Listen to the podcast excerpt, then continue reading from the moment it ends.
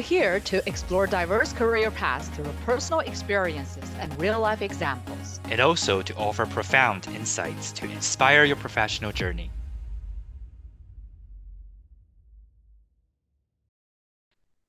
Hi, welcome to Work Without Borders. I'm Flora. Hi, I'm Calvin. Before our podcast starts today, we are thrilled to share some exciting news with you guys. Now you can be part of our vibrant community on Slack, connecting with fellow listeners, sharing insights, and then shaping our podcast future by suggesting the next topic. But that's not all. It's really exciting. We are taking it up to a notch. You can request exclusive one-on-one office hours with either me or Calvin or our distinguished guests for a personalized experience. We're going to post the link to join in our show note. Okay, now let's get today's episode going. All right. Calvin, we invited someone really, really, really big on today, right? Yes, I'm actually very excited. It's going to be a fun experience to have uh, this person today here with us. Absolutely. So let's welcome Ray Smith, the Chief Financial Officer of a biotech company here in Vancouver, BC. Welcome, Ray. Welcome. Thanks for having me here. Thank you for being with us. So, Ray is a senior finance executive with extensive experience of leading finance teams in increasingly complex environments and rapidly growing businesses. He has a proven ability to combine financial expertise with a solid understanding of the needs of the business to produce high impact results for the organization. Ray is one of the most versatile financial executives I've ever seen. And then he is a very effective communicator at all levels of business, building consensus and driving performance. He has a background from public company and then big four accounting firm. Welcome, oh. Ray. Very impressive. Yeah, we're very honored. Absolutely. Even though his major um, was in computer science, but he's now wow. a CFO, and then he's also um, getting involved very deeply in the corporate development side as well as the legal side. So mm. I'm truly impressed by his capability and experience. Um, yeah, but I think I do the justice to just uh, ramble all those information. So Ray, can you give us a short introduction about yourself? Well, uh, wow. Well, thanks for such a good introduction in the first place. Um, hopefully, I can do it justice now. Um, so I started out. Um, I'm English originally, and I started with Ernst and Young, one of the big four now uh, in the UK. Uh, I qualified in the UK as a chartered accountant, uh, very similar to a CPA qualification in North America, and I worked in, in the, both the UK and in the US for Ernst and Young for about eight or nine years. Mm-hmm. Uh, then I moved from there into private industry and started working for a specialty pharmaceutical company, sort of a small scale niche pharmaceutical company based in the US uh, with uh, headquarters in Milan, Italy. And I worked there for about 10 years. Uh, during the course of the 10 years, we took that company public on the NASDAQ in an IPO in 2007. Uh, we changed the company from being a B2B company to being a B2C company and actually selling and marketing a pharmaceutical product ourselves.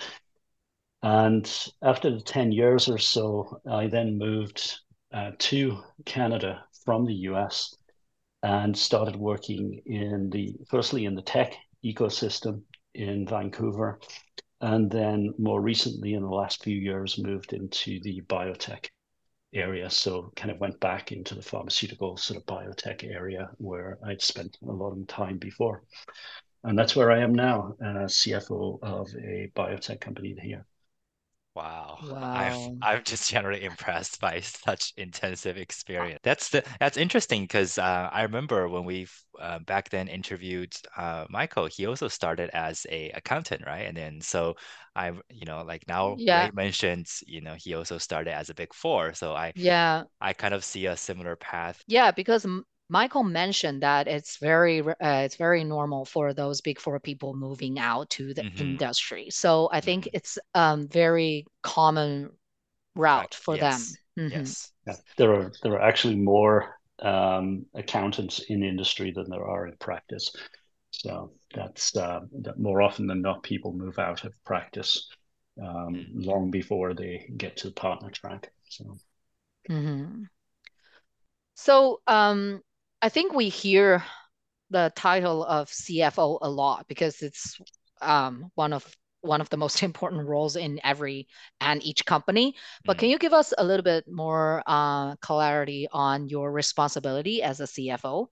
So I think this is one of these questions that you know doesn't have necessarily one answer, and I think you're going to get perspective, different perspectives from different CFOs and different uh, other people that you might talk to in an organization, because it's it is somewhat specific to the organization. But right. I think at a very general level, I I would think about it as you know the primary role and the primary aim of the CFO is to effectively maximize the financial position of the company. Mm. And there's a lot to sort of, you know, look at in that. But, you know, I think firstly, you've got to have a good idea of what really drives value for the company. You know, what is the mm. expectation mm. of shareholders and also the wider stakeholders of the mm. company? And, you know, what, um, you know, how do you best manage and optimize the various resources that you have in order to generate the most value that you can. And you know those resources could be a variety of things. So they could be people, they could, mm-hmm. um, you know, materials, systems, assets. Uh, they could also be things like funds, as you say, financing. Uh, do you have the right financing structure? Do you have the right mix between equity and debt? Mm. Um, that sort of thing. So there's a lot that goes into there, but a lot of it is putting a financial sort of position on the business and putting financial scorecards against how the business is doing in, in various different areas. Mm. And then, of course, you've got a compliance thing as well, which, uh. you know, of course, is linked also to maximizing value because if you mess up your compliance, then your value rarely follows. So it's very uh, important to obviously, you know, have that underpinning in the business of a well-run, uh, well-managed, uh, compliant uh, business that isn't going to get into trouble, which we may mm. call, you know, financial downside. Right. Mm-hmm, mm-hmm. Wow. So yeah, I I do see a very um, intensive and also very broad responsibilities, right? From you know maximizing company's financial situation to like risk compliance as a CFO. So no wonder it would take some time to cultivate to be able to lead or succeed in such important role and of the company. And then I also um, wonder because Ray mentioned that you know you were in a company back then, and this company also went for IPO uh, at a certain point. Like, what do you think that key responsibility to be a CFO at a public company versus a startup company that uh, mm. you were um, you know in Vancouver, right? Like after you moved here. So like, what do you think? Yes, so that's very uh, that's very different from a private company. Again, you, I think you've got to look to you know what is the expectation of the shareholders, what is the expectation of the market. In a private company, then people don't expect necessarily that you're going to perform on a quarter to quarter with steadily sort of increasing profits every quarter.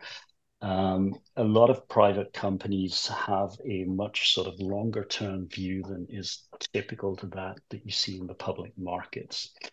So uh, some companies that are public companies have managed to be able to manage that quarterly growth expectation, mm. but that's a very very difficult um, thing to manage. So a lot of the time in my experience, what you're actually doing is is somewhat managing to much shorter term expectations. There's a big emphasis on what are your quarterly earnings. Mm. Um, mm, do you mm, give mm. guidance? Do you right. hit guidance? Um, how will the market react?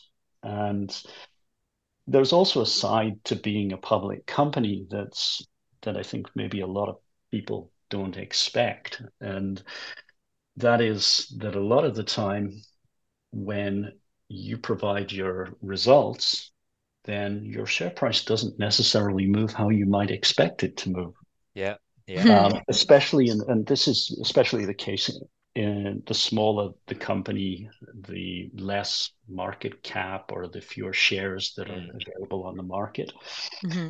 And you know what? certainly we found in the company that I was uh, at when we went public was we had a lot more impact from external factors rather than internal sort of mm. factors. Mm. We could post good news and our share price might go down. And Interesting. the share price might go down for many reasons. You know, maybe the general stock market went down. Maybe a pension fund that owned a lot of your shares decided, you know, with a computer trading algorithm that they were over exposed on your right. stock. And so they sold it. And so your share price goes down when your shares sell. And so there wasn't necessarily a big link between company performance mm. and actual mm. share price. Mm-hmm. And that's, I think, one of the big frustrations for a lot of people when they first go IPO. Um, so I've had more than once a CEO come into an office and say, "We sent good news to the market. How come our share price dropped like five percent?" that's just one of those conversations you don't really ever want to be having having. yeah, so I think that's yeah definitely very different perspective than how we you know as a uh, general public think. Um, so it's it's interesting like when you know when the CEO come to your office and then ask you know why our share price has gone down and then you know goes the opposite as we wish like how would you handle this kind of situation like like what would you do I mean, firstly, you you're trying to get ahead of those questions. Um, mm. obviously, that's very important. When, mm. you know, uh, obviously, when um, you're providing results, then as CFO, you know the results well in advance of the public markets learning the results. Right. You know, usually, uh, at least one or two weeks in advance, if not even longer. And so, you know, you know what the expectation is, uh, but at the same point in time, you're also gathering information every day and getting reports every day on what is actually happening with your shares mm. being traded. Mm-hmm. So are your shares, you know, is there any big movement in your shares? Is there, you know, a big buy? Is there a big sell? Uh, what's the volume that's being traded and who's trading as well? And all of that information is available. Mm-hmm. And so you're looking for that as background. And mm-hmm. usually you do that after you've already had one of these conversations. Um, and then you start preparing for those sorts of questions in advance. And it's like everything else, it's just part of a learning curve. Um, right. So once you've done it once, then you know to be prepared for it and you can start preempting some of these questions. You know, as I said, maybe a pension fund did. Mm. Yeah.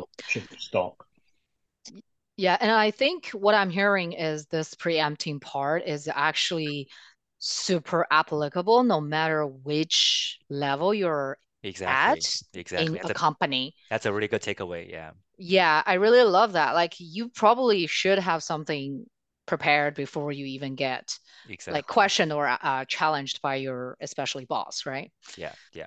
I love that. totally, that. Totally so Ray, you've been moving around uh, in the world, and then um, especially from UK to US and then Canada. Uh, we all know that UK and Canada are kind of like Commonwealth, so they kind of share a similar uh, system. While Canada and US, although on the same piece of land, they're very, very different. And like even their accounting um, system are different as well. Mm. So, would you say there is a big difference between the business environment or uh, ecosystem between US and Canada? I actually think that there are bigger differences if you look between different locations. So, for example, if you're operating in New York, then the environment will be very different to if you're operating in uh, San Francisco. So it, huh. it's mostly related to the business culture in you know both locations. Um, I think there's more similarities between, say, San Francisco or the West Coast with Vancouver than there may be on the East Coast, Boston uh, versus New York, maybe more similar, as Toronto may be more similar as well. Interesting. I think it's more of an East West, uh, and it's more related to just the underlying culture in those areas. Mm. So West Coast is the typical laid back, and East Very Coast chill. typical business focused, you know, aggressive sort yeah. of thing. And obviously, all of those are generalizations, but there is a, a certain amount of that.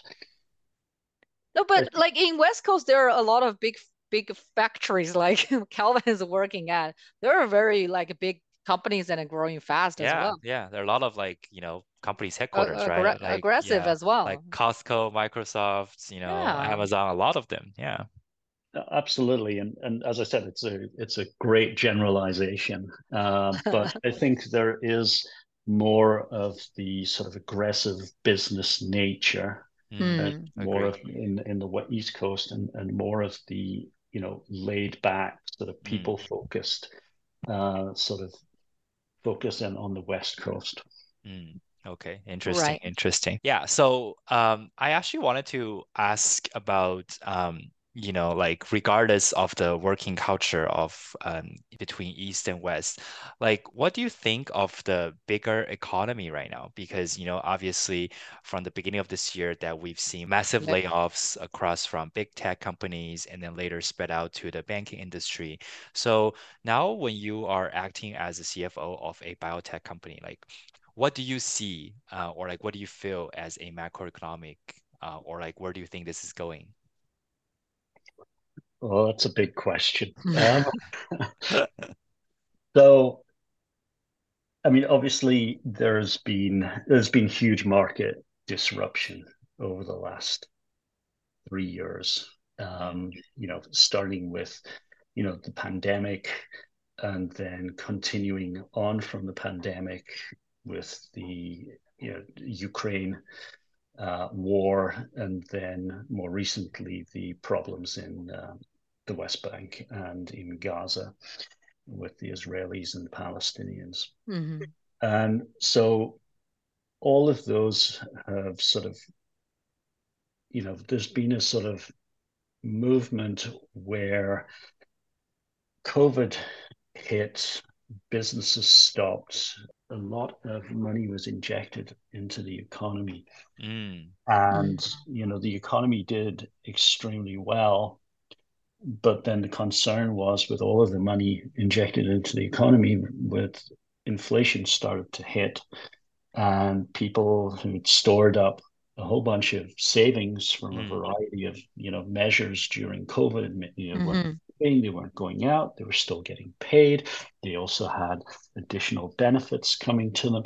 And so there was a lot of pooled up money in the economy, which led to inflation. But mm. because it's such a pool, then it's taking a long time for a lot of that inflation to see its way out. At the same point in time as having money, which drives inflation, you also have um, you also have the impact of supply chain from Ukraine. That's right.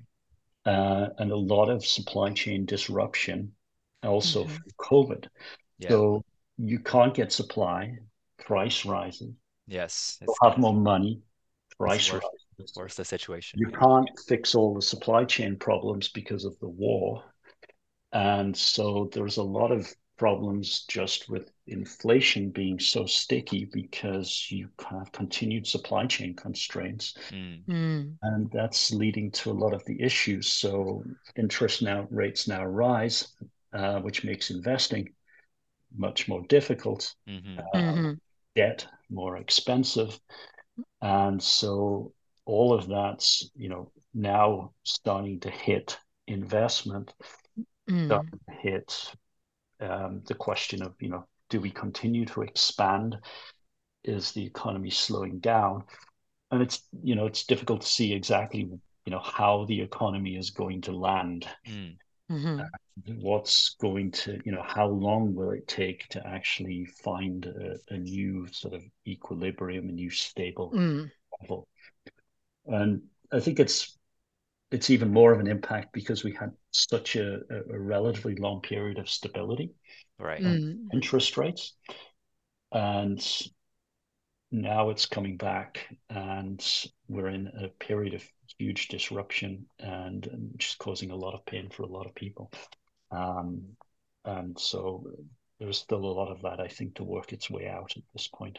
Right. But then right do you think it's going to get worse next year or it's going to get better? Because there's a myth that I read about is that a lot of companies actually during, uh, you know, COVID uh, or when the interest rate was kind of low, they took out a lot of um, loans, right? Mm-hmm. So to to uh, make sure the company can operate, um, you know, with the uh, sufficient fund in hand, and uh, now all of a sudden, you know, interest um, has gone up, and then they can actually making a lot of money uh, just by the funds that they have in hand, right? Like they can literally put into the term deposit and make like suddenly six or seven percent interest. So there's a myth there saying that those companies, you know, are not doing layoff because they still have cash on hand. But what do you think, like, you know, going to next year, like, is this going to change? Um, again, a big question, and I mean, obviously, you know, every company's in a different position. Um, you know, clearly, if you have a lot of debt on your balance sheet, then your cost of servicing that debt, your interest cost is going to rise. Mm. Mm, mm, mm. If you have a lot of cash on your balance sheet as well, and of course, there's a question of, you know, well, we can invest that cash and get a return, but there's always a delta between the two. And You always have to pay for that. So while your interest may rise to be, you know, you maybe two points above prime or 200 points above prime, so maybe 9% at the moment, and you could probably only get 5.5% on your deposits. So you're going to have, you know, 3.5% difference between the two that you have to fund. Mm. So, you know, you don't want to be doing that. And that that's only going to help you if you have cash on your balance sheet. If you don't have cash on your balance sheet, then you're going to have to pay it out of your operating profit. So your operating profit erodes and people have problems. Um, you know, I think we'll see, I think we're seeing interest rates sort of starting to stabilize now generally around the world. Mm-hmm. And we the expectation generally is that they will start falling next year. Now, mm. what I think we still have to see is probably some downside in the job market. That's probably mm. going to continue. Mm. Um, I think it's going to be tight for some time with you know limited recruitment, and obviously mm-hmm. you're also going to see you know companies that you know are struggling and are in a bad position probably continue to do to uh, go under um, before this finally sees its way through. Mm. Yeah, um, I did hear from other uh, founders and uh, CEOs about like how they raised easily six million dollars two years ago, on a valuation of thirty million. But like this year, they only have six months of runway on their uh, balance sheet, and then they mm. need to raise another round. But there's no way they're going to get that again. So yeah, uh, but of course, we are focusing more on career development. So we are really interested in the job market you've mentioned. And um, um, I think, Ray, can you share some insight about how you as a as a senior executive, as a decision maker, as a boss, what are the core elements you're you're looking for from the talents you're looking for? So I, I always look at um, a few different things in terms of an ideal employee, and I guess the you know the bottom line question I always ask is is this going to be somebody who makes my job easier or not? Mm. Think ahead of your boss, right? Yes. I think there's, I, I think everybody should just carve it on your computer or something. Yeah. I, and so yeah, I think there's several sort of different parts to that. I think, I mean, firstly, you know, it's you know, do you want to work with them? I mean, mm. that's yeah. I, I think you really have to like if you don't want to work with somebody when you're interviewing them, don't hire them. I think that's got to be one of your worst decisions ever. Um, you know, I know I once sat through, I, I once had the joy on a Friday afternoon of sitting through six interviews, one after another, which were 45 minutes long. So it took three hours to do interview six different people. Mm-hmm. Wow. And I finished after the three hours and the recruiter asked me a question. Said, "What did you think of them?" And I said, "That was the worst three hours of my life because I literally sat through interviews with six people who, uh, you know, didn't seem to have personality between them." Uh, they were very, very sort of gray. Every interview was like an effort. You know, when you get into an interview and you're looking at your watch for what the time is after 15 minutes, it's a bad sign. Yeah. And, you know, it was maybe the they're nervous. Six. And, and that it's fine to be nervous. But the thing is, is that you have in an interview 45 minutes to impress somebody. You have to persuade somebody that you know they want to work with you mm. and mm. if you can't get past your nervousness and show them some of your personality and show them some of who you are and i think you have to be very authentic i don't think right. you have to make up who you are mm-hmm. but you have mm-hmm. to show them something that's going to differentiate you and make you stand out and and and you know give allow you to earn the job that's right. Because, you know if you go through a three hour experience and want to kill yourself afterwards then you know none of them got the job as you could probably realize. Oh oh no. Uh, oops. Yeah so the takeaway here i guess is just be prepared and then practice right? You don't want to yeah and, and even if you're nervous you still have to put yourself out there. Exactly. Mm-hmm. you've yeah. got to get in there. Um, and you've got to you know make a difference and and show who you are. Yeah i think if you don't do that then you're struggling so. Yeah I completely agree because I remember, you know, when I first was looking for jobs and then, you know, going through my first couple interviews, I was literally sweating the entire, you know, shirt out and I was soaked after, you know, the first couple rounds that I was so nervous and I couldn't even really introduce myself or like I couldn't really say my name out loud because I was just so nervous, right? But then you need to I think the best way to overcome this mm-hmm. um, you know, is to just do more, right? Like yeah. you you just have to keep going. You just have to keep yeah. doing it, just putting yourself out there. And then you have to overcome your first, you know, I mean your biggest fear, right? And yeah, mm-hmm. so I guess that's how you become better and better. Yeah. Yeah. And then another takeaway I have is that actually we focus a lot on the job description on if my skill set fits the requirement. But mm. what Ray just mentioned is like you also need to take this opportunity to convince the people on the other side of the table that they want to work with you as a person as exactly, well. Exactly. So maybe you have a spotless resume, but maybe if you're not like positioning yourself or showing off yourself properly, then you know like what ray just That's mentioned right. it's yeah so i know like when we were looking for a job we always want to be the best on the resume or on the job side but also on the personality side it's very important i think i think you also have to remember when you get into an interview you're there because you pretty much satisfied the person that your resume says you can do the job mm. if, if, you don't think if you're really like you know you look at the resume and it's like I don't even know how this person would begin to do the job. You're not going to waste time interviewing them. So, you know, I think getting past that question of are you capable of doing the job is largely what your resume does, or maybe the interview with HR to a certain mm. extent.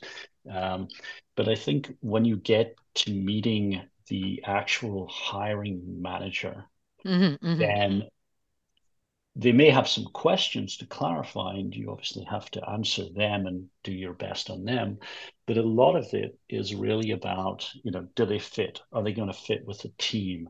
Mm. You know, do I want to work with them? Do I think mm-hmm. that the right culture fit? So a lot of it is more those softer questions, I think, when you get to that, as well as sort of taking a deeper dive on some of the, the more technical issues, maybe. Yeah, that's right.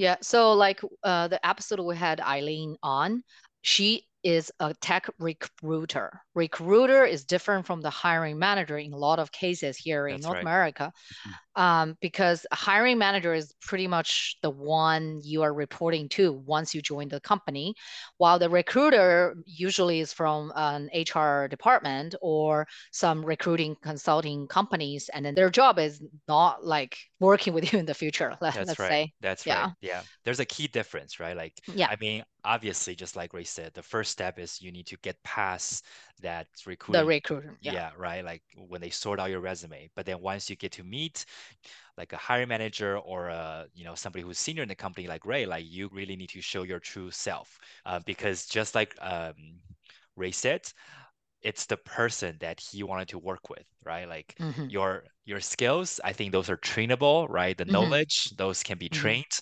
but your you as a person or like mm-hmm. your integrity is something that cannot be trained so i think this is the time you want to show yourself and i think the other thing you're trying to showcase in an interview is your higher skills it's not you know if i'm interviewing somebody to you know be a controller you know mm. yeah I'm going to satisfy myself. They can post journals, they can do accounting, they can produce financial reports. I mean, mm-hmm. it's all going. They're going to have like five years experience plus of doing that on their resume, and I'll have some technical questions related to that just so I can validate it.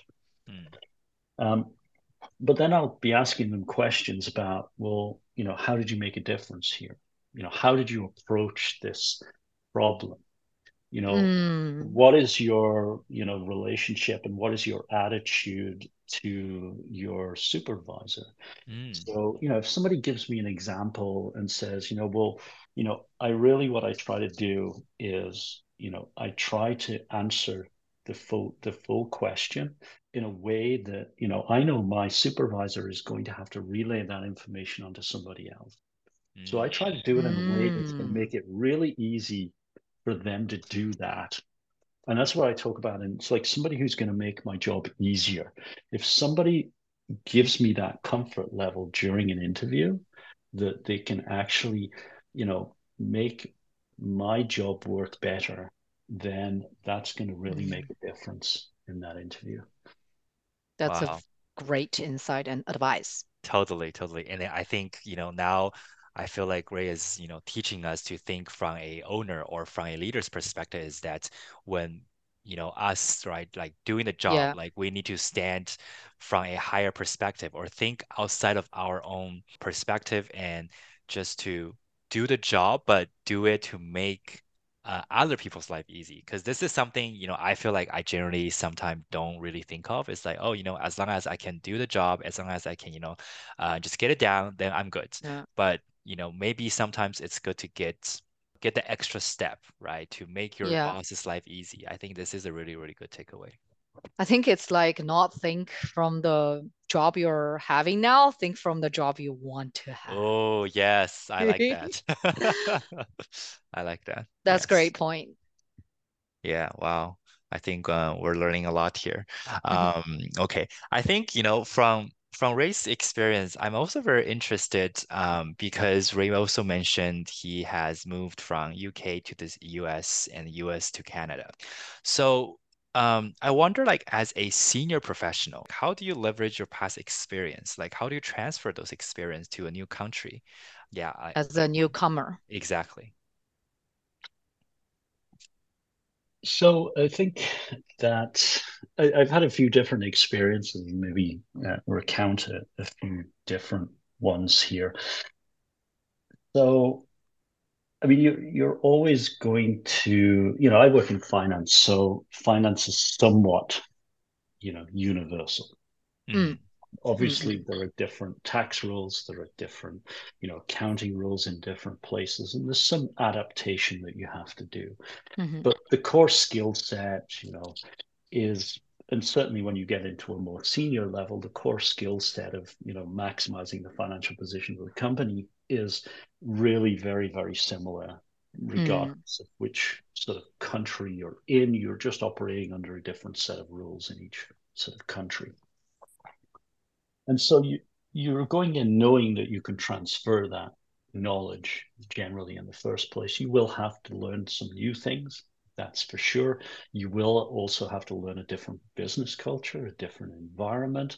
Mm. You obviously no longer have a network that you can mm. You have to establish a network in a new country. And so, you know, as you're going to a new country, you know, I've had a few different experiences. You know, I went and when I was working with Ernst and Young, I moved from the UK and I did it on a secondment into a US, into the US firm. Mm. And so I was a, a, manager at the time. I was responsible in the UK for multiple clients, and I built those relationships over several years. And and you know, I was also responsible for trying to generate new business as well. Mm, wow. So when I moved to the US, I had, you know, was very sort of enthusiastic, right? Very excited to be in the US. And after a few weeks, I had a little bit of a, a sort of sense check from my ultimate boss of the practice that I was in and the, the new practice I was in, in the US. And, you know, I asked him, you know, one day, you know, can I, you know, go out and help, you know, in a sales call? And um, you know, so I used to do this all the time. I, mm-hmm. you know, mm-hmm. I'm at that level. It wasn't a big team in this part of the practice, and so I said I'd love to be able to help. I knew he was going out, and he he basically said, "Sit down." And he said, "I'm not going to take you on any sales calls while you're here in the 18 months on your secondment." So I'm like, "Why?" Mm-hmm. Mm. Like, because when I take somebody on a sales call, then I'm taking the person who's ultimately going to be delivering the service to that customer, to that client. And you're only going to deliver it for a very short period of time. And oh. I'm looking for somebody with continuity, somebody who can build a relationship long term with mm. that client. Makes sense. And so that was a that was a big sense check. So while I could bring my experience mm that wasn't necessarily what he was looking for. And the problem was, I was lacking the key thing that he found to be the most important thing, which was establishing and building a relationship, relationship. with a client and establishing and building trust over an extended period of time. And that was a, you know, that was quite a wake up call for an enthusiastic, you know, young manager in, in Big Four. And you know, I would say it wasn't the most pleasant experience because, you know, I felt to a certain extent as though I wasn't growing in that element of what I had to do. It's kind of soul crushing, though. Hmm. It was, yes. It but it's probably good, right? Like, you know, you had that reality check earlier, you know, at that stage, right? And then maybe, you know, Ray did something else to overcome that. Yeah. Did you end up leaving? Um, I, I didn't end up leaving. I, I, you know, I was at that uh, role for the full 18 months and then mm. moved back uh, to the UK after mm. that. But ah. I, you know, I looked at getting other experience while I was there and was able to do so. Mm. And it also, it, it also taught me a couple of different things which were very valuable. Mm-hmm. The first one was you know, I actually had a very good relationship with this partner. Mm. And because I had actually respected him a lot. And, you know, one of the reasons I respected him was because he had to deliver bad news. And he mm. didn't mess around. He didn't try to hide it. He just mm. sat me down and said, look, you know, this is nothing against you. You're very good but this is what I need, and you can't provide it. Mm. And it wasn't personal, it was just I didn't have what he needed. And I was never going to have what he needed. And it wasn't because of any failure of mine personally, it was because of the situation. Very fair. And so I had a lot of respect for that because mm. I was never left wondering, you know, what's mm-hmm. wrong? That's right. You know, is there something wrong with me? Yeah.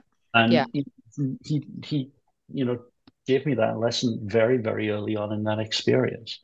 And so that was very, you know, that was a very positive thing. And then that allowed me to sort of refocus you know, what am I going to be doing here in the 18 months? Because it's not going to be that part of it.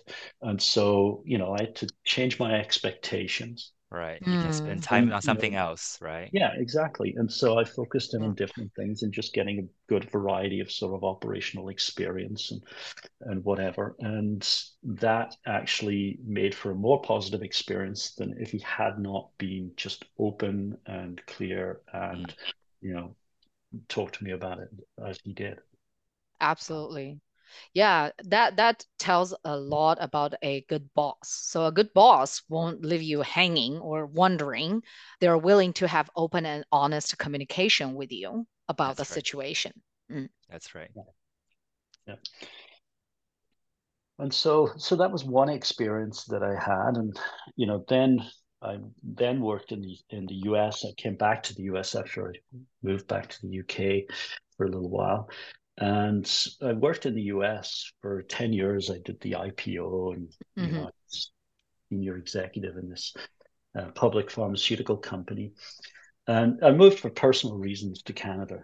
Um, and I, when I came to Canada, I came to Vancouver. And Vancouver at that time was not, um, did not have anywhere near as developed a biotech or pharmaceutical industry as it does today.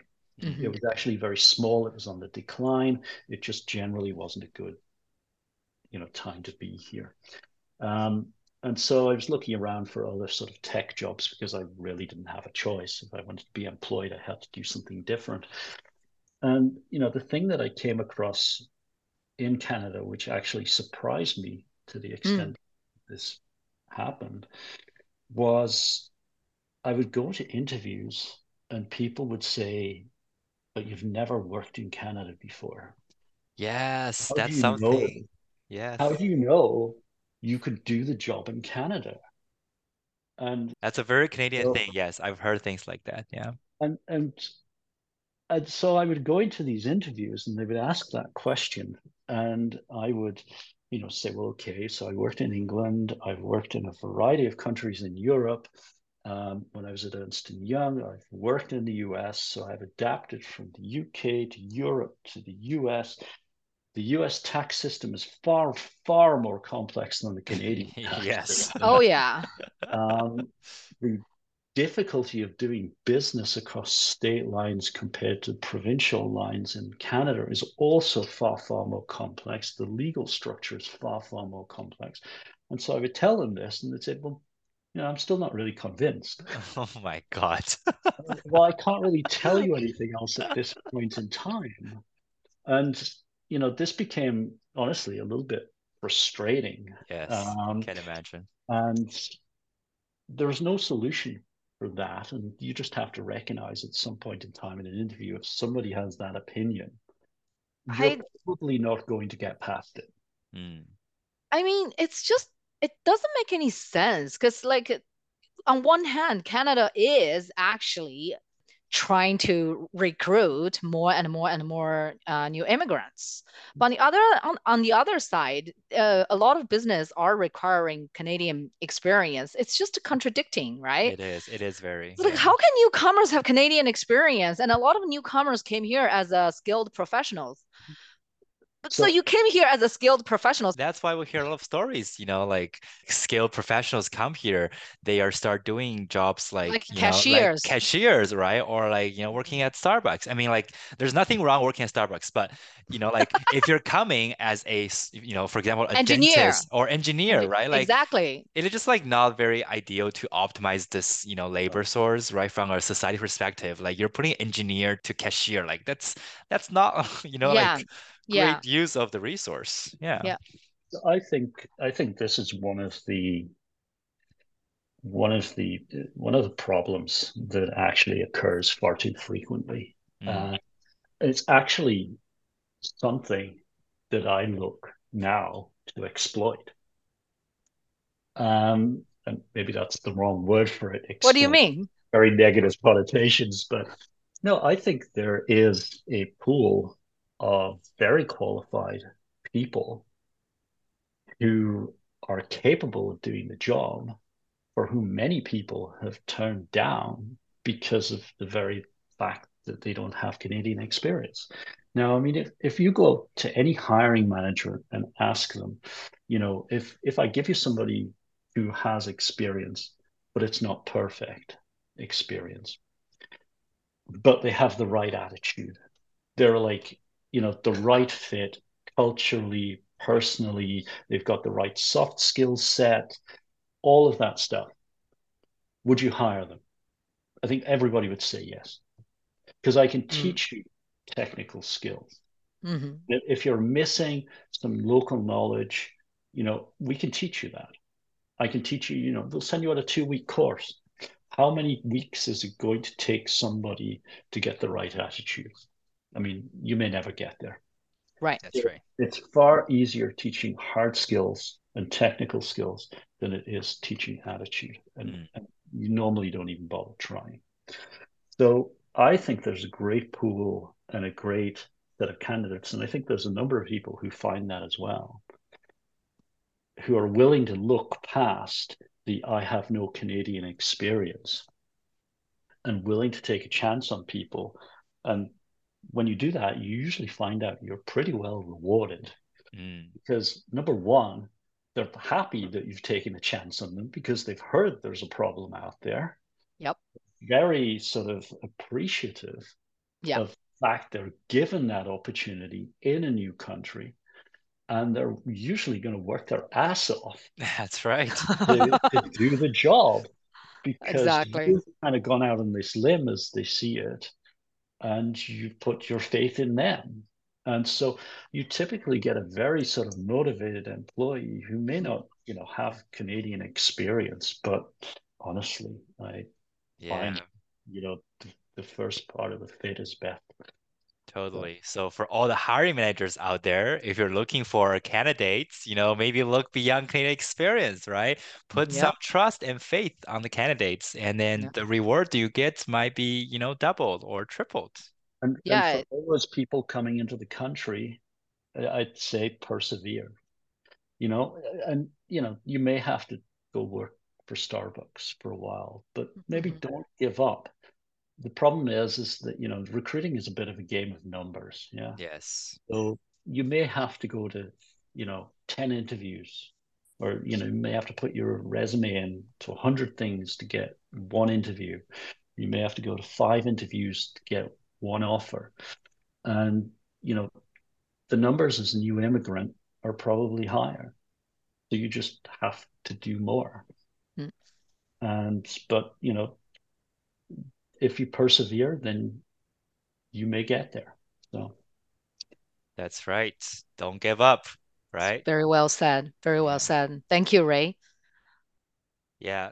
So thank you so much, Ray. I think we've learned so much today, you know, not just from your perspective as a CFO and then your, you know, your opinion on the macro uh, macroeconomic, just more importantly, um, you also share some great insights on what a key decision makers are looking for uh, in talents these days. And I think this can help us be more prepared when we look for jobs out there and then you know can also help um, all the newcomers right who just came to canada or like who just um, immigrate to another country so they can be more prepared and then you know not giving up so keep trying as ray said it's just a game number yeah so we're very very honored to have you here today so thank you so much again absolutely thanks for sharing your um, very very valuable experience and insights thank you ray thanks again for having me on i've enjoyed it Thank you. Thank you.